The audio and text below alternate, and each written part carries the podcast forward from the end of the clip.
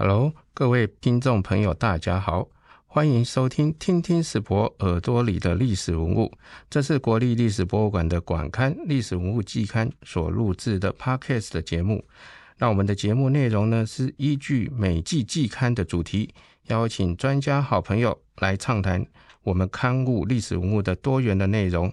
那我们的内容呢，跨越时空的限制，打造出一个听的行动博物馆，邀请大家。认识更多关于史博馆的知识，感兴趣味，欢迎大家一起上线来收听哦。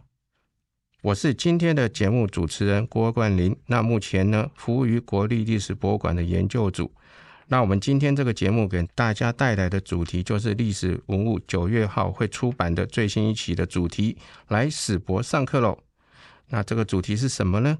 主要是介绍，在六十年前，史博馆为了推广艺术教育，开设了美术研究班，让对艺术有兴趣的人可以到博物馆，跟着当时著名的艺术家一起学习艺术创作。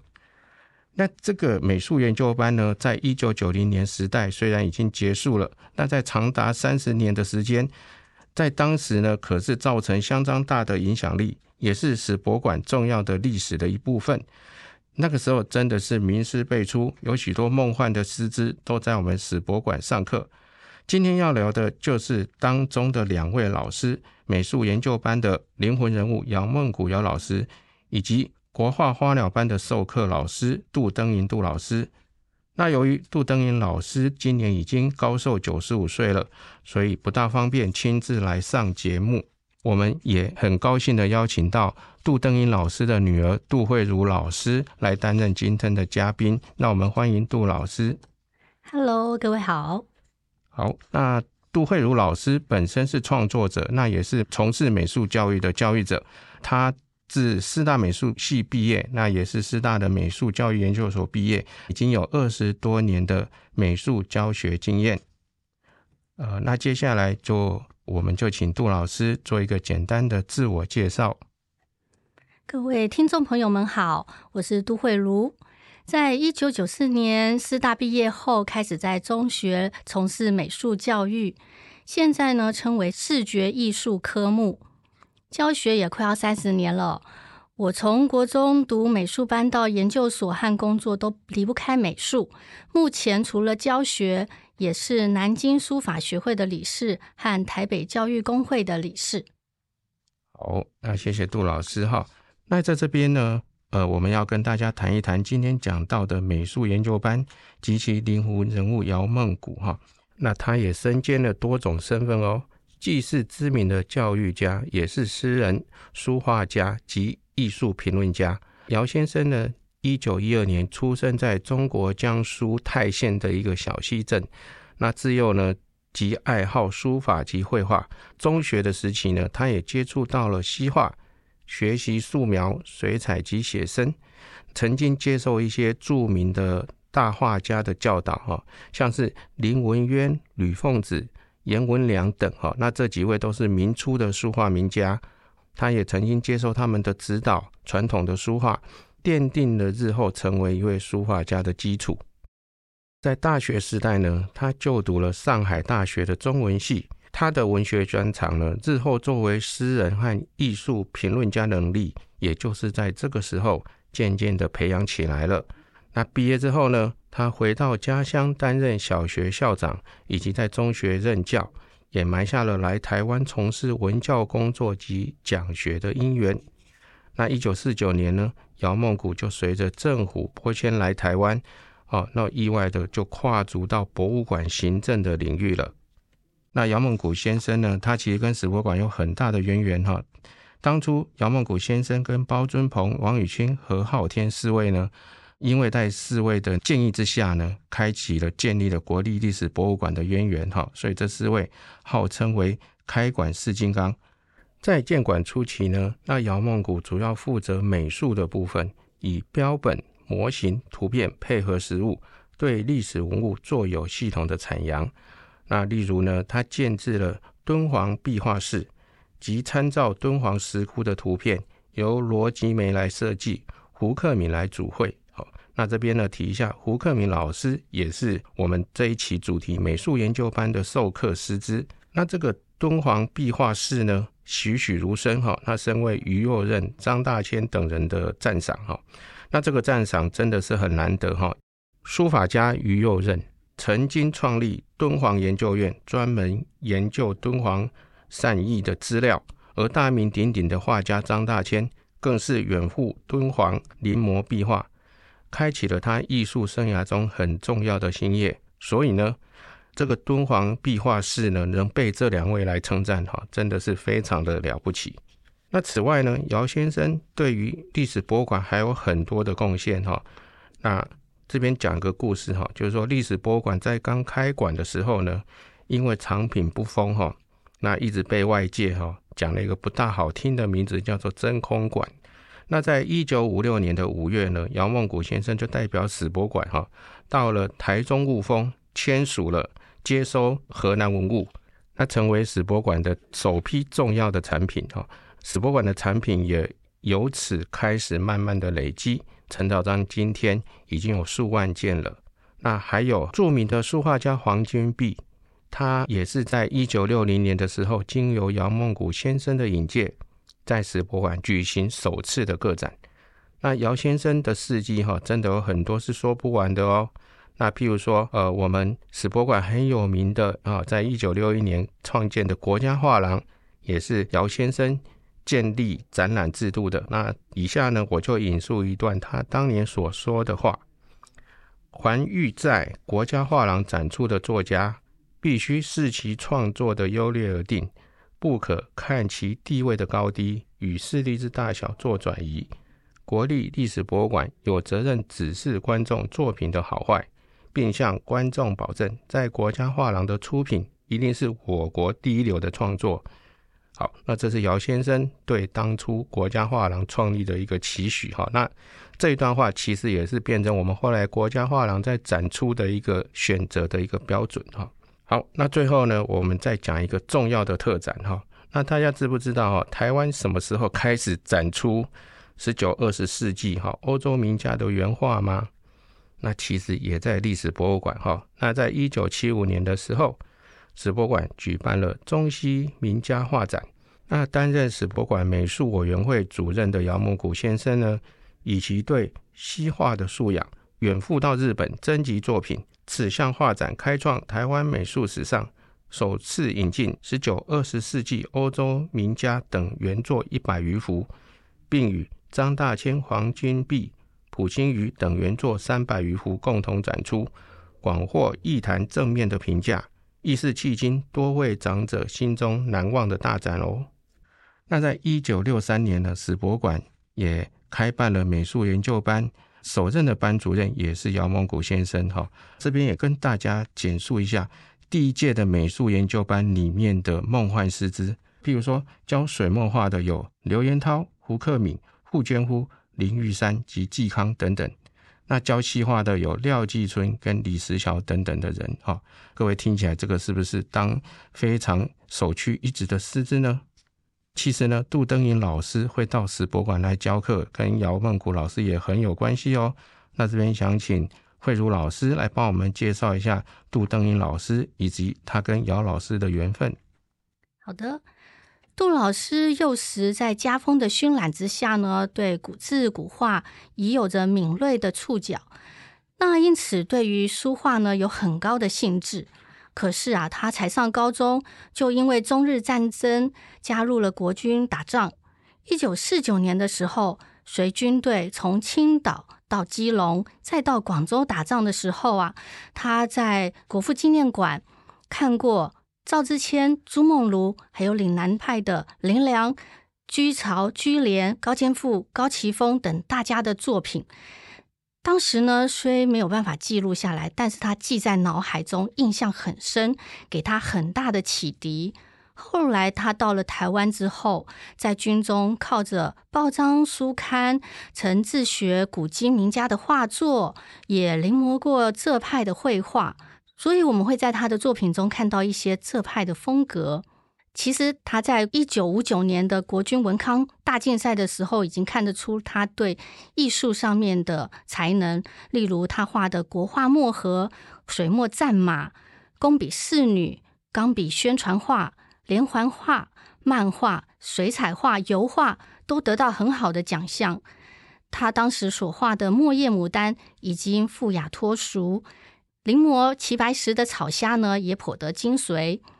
在一九六九年的时候啊，他看到国立历史博物馆国家画廊举行张舒淇一座展，他认为张舒淇的花鸟画明净大方、艳丽不俗，欣赏不已呀。在展览的每一张画呢，从构图、笔墨到色彩，他都细细的琢磨、深入的研究。后来呢，在他退伍的前两年，他到了任伯物老师的画室。也短暂的跟玉仲林老师学习过，但是人生当中给予他最多帮助、最疼爱他的师长，就是长期奉献艺术推动工作的姚梦谷先生。在一九七五年冬天的时候，杜登玉老师报名姚梦谷先生所开设的题画师班。那在这个地方，除了矫正杜登英老师山东腔对于国音的平仄啊的混淆。然后在上课的互动当中呢，也让姚梦谷老师认识到杜登英老师的率性、耿直，还有勇于认错的本性哦。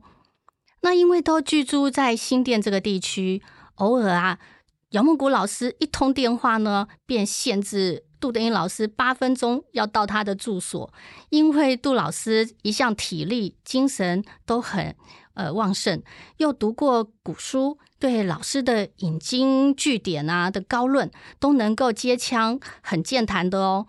谈天的内容呢，不外乎为人处事、画理、画评、历代画风的演变、古今画坛的典故等等。他也常常将自己生长的过程当中一些遭遇啊，哦，还有战场上的杀戮啊、英勇的胜败经过哦，当故事、笑话讲给老师听。那因此呢，老师更加了解杜登英老师的为人、才能和胆识。有一次呢，姚梦谷老师看到学员手中挥动的圆扇是杜登英老师画的花鸟作品，知道他对于画理、笔墨下过一番的功夫，因此就引荐他到铁路局画班授课。后来也推荐他到台肥和土地银行教画。杜登英老师呢，也在姚梦谷老师的引荐之下呢，到国立历史博物馆的美术研究班开始教授写意花鸟画。好，那谢谢慧茹老师的跟我们的分享哈。那其实我刚刚听了慧茹老师里面的呃两个部分，我觉得很有趣哈。第一个就是呃矫正杜登英老师的山东腔哈，那这个我觉得很有趣，就是说在教学的时候，他的山东腔学员如何听得懂。哦，那第二个就是说，呃，跟姚梦谷老师，因为都住在新店哈，那限制他八分钟里面要到那个姚梦谷老师的居所哈。那我在想，杜登颖老师是山东人哈，标准的山东人的那个体格哈，高头大马的哈。我想在当年应该是直接用走路过去的比较快吧，应该不是搭车过去啊。骑脚踏车啊，骑脚踏车过去哈。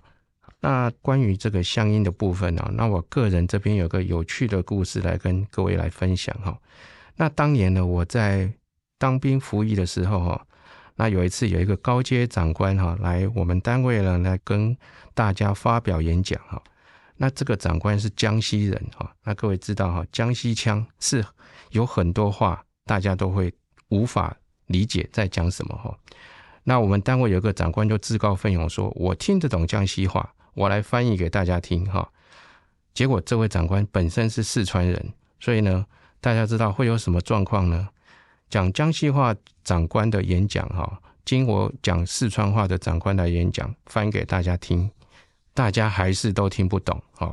那最后呢，有一个更厉害的，算是我们的学长哈，来综合两个人讲的东西哈，变成大家都听得懂。这个是我对这个相应的部分一个小故事哈。那我在想，当年杜登英老师在教学的时候，如果遇到同样的状况，应该也是很有趣的。的确，杜登英老师他在教学的时候，例如在家教学，有的时候我也会站在旁边观看学习，然后学员呢，有的时候也听不懂杜老师在讲什么啊，还要透过我翻译，有时候连我都听不懂呢，所以老师就会用写的，或者是他最后用查字典的方式来告诉我们，他到底指的是什么意思，什么字。好，好，那个蛮有趣的一个经验。好。好，那我们刚刚听了一些杜登英老师他的呃人生的历练，还有他作画的过程哈。那这边也想请问一下杜慧茹老师哈，当年杜登英老师在史博馆授课的时候哈，那时候您的记忆是什么？那您还有一些对当年的情境还有一些回忆吗？那时候我很小，父亲在美术研究班教学的时候，我大约五岁到小学高年级这个阶段。有的时候，母亲会带着我们兄妹三人去接父亲下课，所以上课的情形依约呢，记得画桌旁坐着，还有站着很多人，还有一些人站在椅子上面拿着相机拍照记录。那真实的上课情形呢，就是当时的班长。红雪阿姨，还有学了十年的学员林丽华姐姐，他们的叙述当中呢，让我得知哦，当时杜老师教画的时候还没有留胡子，个子高高的，很帅。那山东乡音其实蛮重的，但是那时候的学生还听得懂。那这个红雪阿姨她是班长，她需要管理画稿，画稿要编号，那每位同学限借两张，还了才能够再借。有时候啊，学员还会为了抢夺画稿而吵架，也有一些学员呢会试图偷偷带走画稿，那这些班长们都要出面处理一下。岁末年终的时候呢，杜老师从画稿当中让学生呢抽签，就是送学生一幅画。杜老师在上课的时候，花鸟走兽都教，教学也特别的仔细，用色呢饱和浓厚。在写生观察方面下了很大的功夫，所以啊，像睡莲有几个花瓣，他都算得清清楚楚。然后，尤其是画鸟，更是重视生态造型。对于这个笔墨、色彩，还有空间构图，也都有独特的教法哦。学员特别喜欢杜老师作品当中这种强烈的生命力。杜老师有时候也会带学员参观呃画展。那每每在看过画展以后呢，再回到课堂当中，他会做一个精辟的点评，建立学生对于艺术的美感。那他的教学方式通常是一周改画，一周示范，大致上是如此。好的。好，那虽然我们没有办法哈回到当时的教室时空哈，不过就刚刚慧茹老师的一个分享，那我想到了一个东西哈，就是同学们会为了这个画稿产生一些争执哈，那我就想到我们小说哈《笑傲江湖》里面，江湖各大门派在抢夺《葵花宝典》得到以后功力大增的那个状况哈，那其实呢。杜登英老师当年的教学画稿都有留下来，当年没有抢到的同学，你也不用担心，因为东西都还在。那上面有很多画画的诀窍。那我们这期的历史文物里面呢，就看出了老师教画画鸟、画鱼、画虫之类的画稿哈。那这边是不是请慧茹老师也跟我们分享一下呢？是的。其实杜登英老师教学的很多诀窍，其实是从古人宝贵的资讯当中领悟而来的。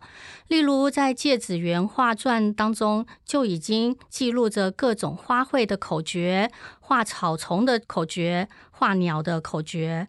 例如，翎毛先画嘴，眼罩上唇安，柳眼描头额，接腮写背肩，等等等等等各种步骤。杜老师呢也看很多鸟兽的专书啊，对于骨骼、肌肉结构研究的很深。他将这些领悟呢有系统的整理分析成画稿，让学员快速的掌握物象的生态跟造型。例如，我们在他的画稿里面呢会看到画猫的脸如何切分五官的比例，还有画猫的身体呢要先画脊椎。脊椎骨的这个色块要先分布出来，像现在还留有一张嗯猫的未完成画稿，里面显现的是一个正面的猫脸，以及只有脊椎骨的墨色稿。还有，例如昆虫的分析稿当中，也清楚的注明着昆虫的分类、昆虫的身体结构、脚与前胸、中胸、后胸的关联，如何以墨来表现。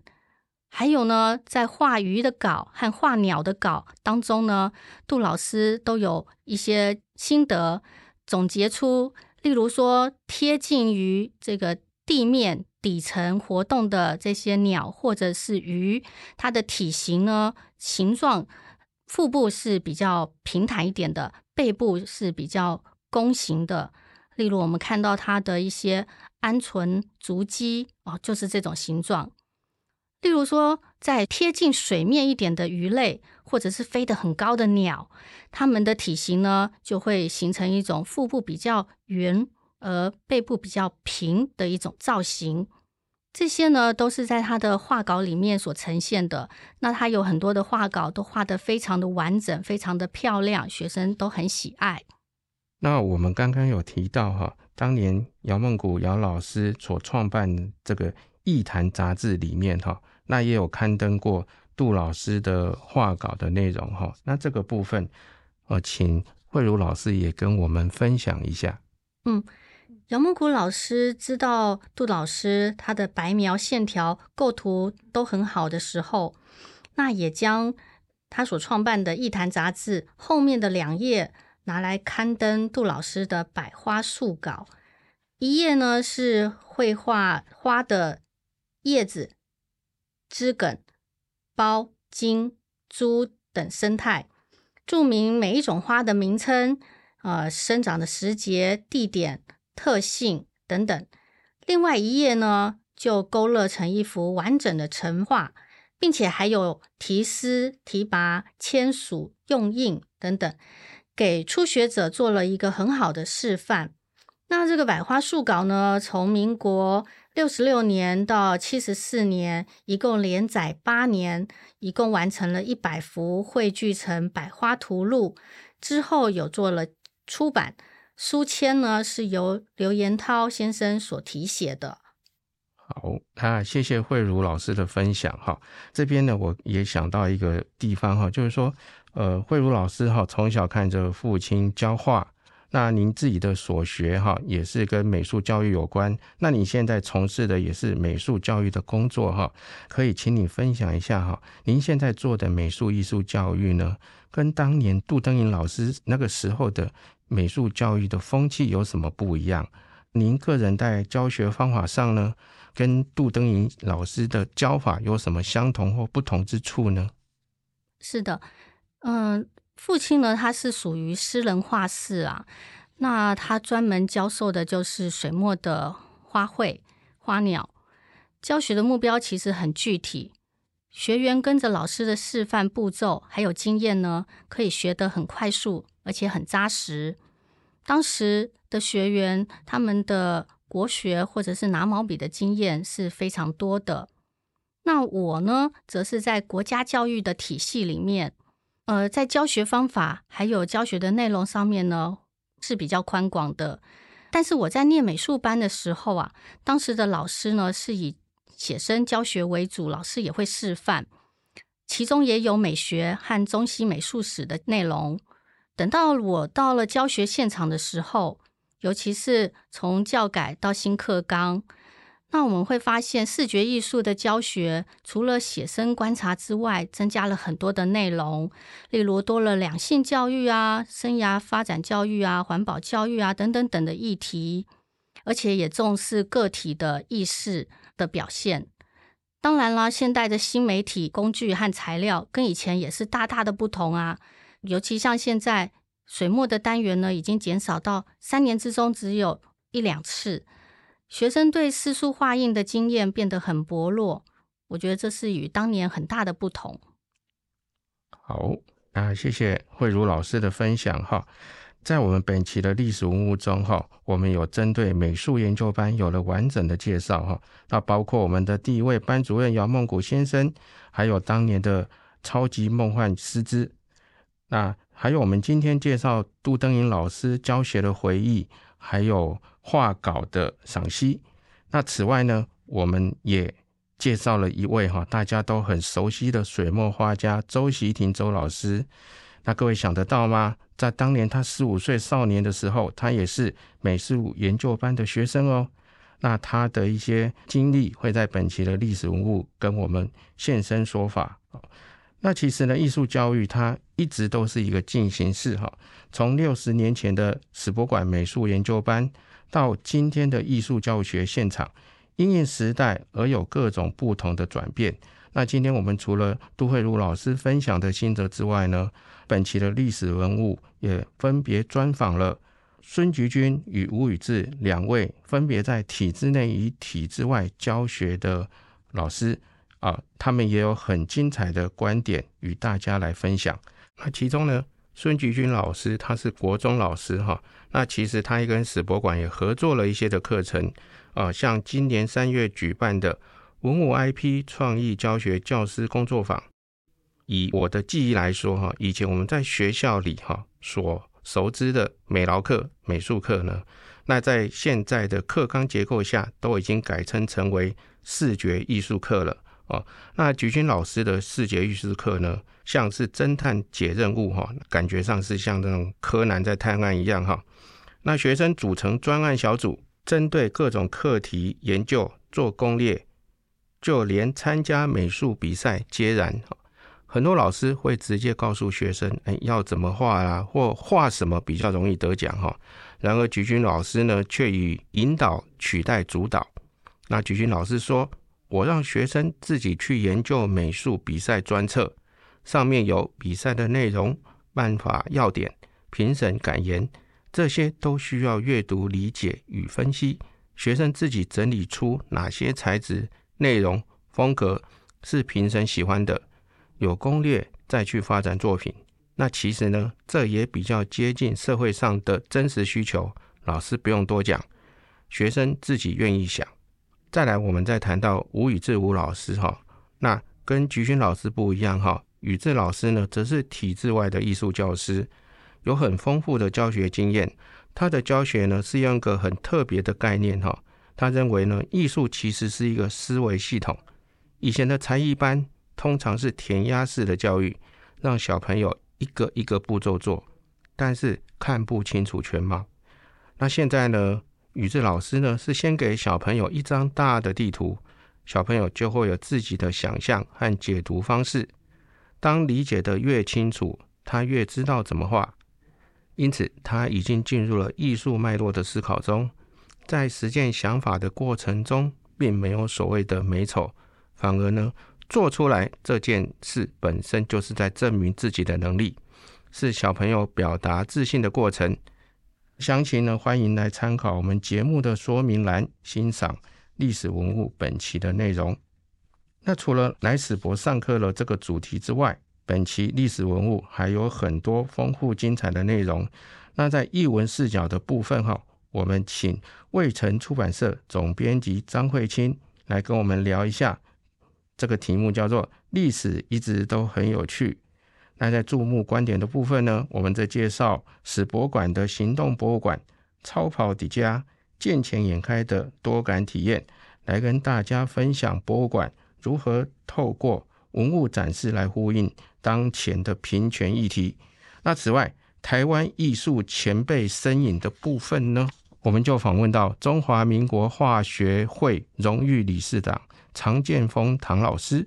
那唐老师风趣幽默，他说：画家最重要的三件事，第一是不能画太差，第二要能表达理念，第三是什么呢？哎，在这边呢，我们就卖个关子哈，那留给大家来本期的历史文物找答案吧。好，那在这边呢。也要跟各位介绍一个历史文物的实体活动哈。那这个行销活动是我们策划了一段日子哈。那我们的主题叫做“史博有大师，大叔面对面”哈。那我们做了三场的活动。那这个是从今年的九月九日开始哈。那首先呢，在九月九日到十月五日之间呢，我们在台北市。中正区同安街一百零七号的冀州安哈，它里面的文学森林这个书店举办了一个书展，那展出呢历史文物，自从一百零九年以来出版的各期的期刊，好，那现场购书单本九折，两本以上有七九折的优惠哦。第二个活动呢，就是在九月二十八日星期三的晚上八点到九点，哈，那我们在佳音联播网的译文生活家节目，哈，那播出由本馆典藏组助理研究员陈永成先生来跟各位讲述关于艺术大师。你可能很意外的 point，那因为陈永成先生呢，他经常接触我们很多的艺术大师哈，那他可以跟大家来分享很多很好玩的故事，会在节目里面来跟大家说明哈。那欢迎到时候来收听。那还有呢，在十月一号哈，星期六下午的两点半到四点半之间，那同样在济州湾的文学森林。的三楼讲堂呢，那我们举办了一个讲座，叫做《生活中无所不在的艺术大师》。我们邀请了华范大学人文与艺术学院院长黄志阳黄老师来讲这个题目哈。因为黄老师呢，他研究了很多在我们日常生活中看到的大师的匾额哈，那他也跟大家来分享这个东西。这三个活动，欢迎大家。就在呢，我们这一期杂志初刊的九月呢，在九月二十八日，就是我们的教师节哈。在此，我们用这一集的节目以及本期历史文物的主题，向全天下辛苦的老师们致上诚挚的谢意。谢谢天下辛苦的老师。最后，再次谢谢杜慧老师的分享。那想要了解更多历史文物的内容，欢迎大家。上国立历史博物馆的官网查询，或者在本集 podcast 的简介说明栏中，你也可以找到相关的链接哦。最后，就谢谢大家，谢谢大家。